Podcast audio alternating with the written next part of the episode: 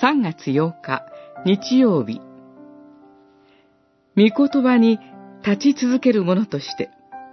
マタイによる福音書4章1節から11節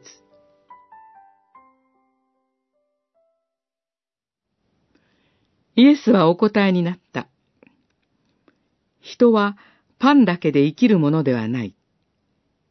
神の口から出る一つ一つの言葉で生きる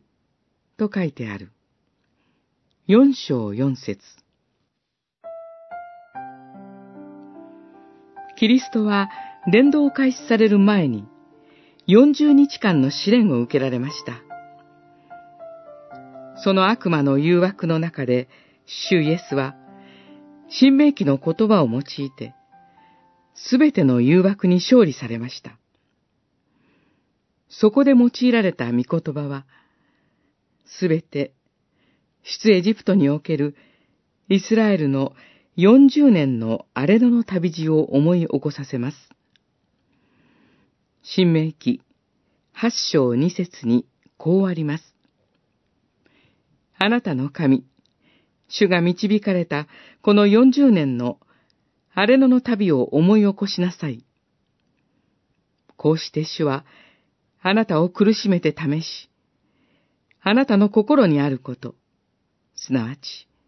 ご自分の戒めを守るかどうかを知ろうとされた。この後、主イエスが引用された上記の有名な御言葉へとつながっていきます。つまり、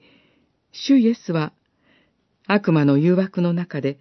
この御言葉を実践されたのでした。今私たちは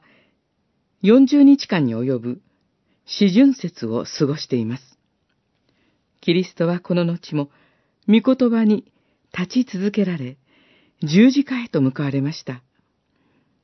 私たちもこの時、それぞれにあった救いの出来事、奴隷の家からの解放の出来事を覚え、